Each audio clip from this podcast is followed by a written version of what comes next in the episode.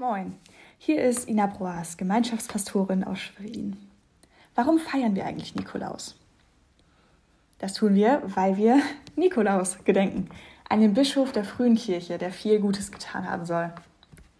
Um Nikolaus ranken sich viele Legenden.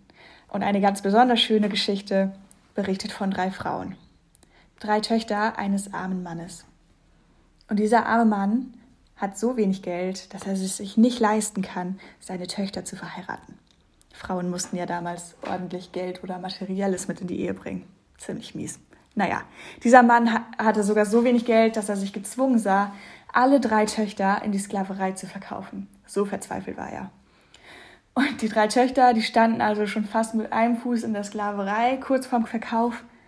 Da liegen auf einmal morgens drei Goldklumpen vorm Kamin. Die drei Töchter des armen Mannes müssen also doch nicht Sklavinnen werden. Sie können sogar von dem Geld heiraten und einfach ein gutes Leben führen.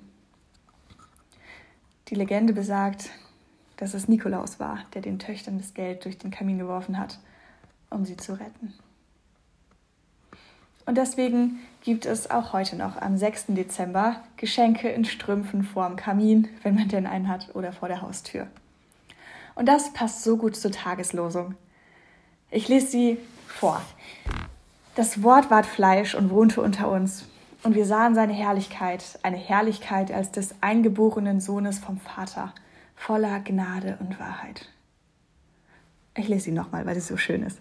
Das Wort ward Fleisch und wohnte unter uns, und wir sahen seine Herrlichkeit, eine Herrlichkeit als des eingeborenen Sohnes vom Vater, voller Gnade und Wahrheit. Bei das Wort ward Fleisch da geht es um Jesus. Jesus, der auf diese Erde kam und hier bei uns gelebt hat, der gestorben ist und wieder auferstanden und uns mit seinem Leben und seinem Tod hier ein krasses Geschenk geschenkt hat.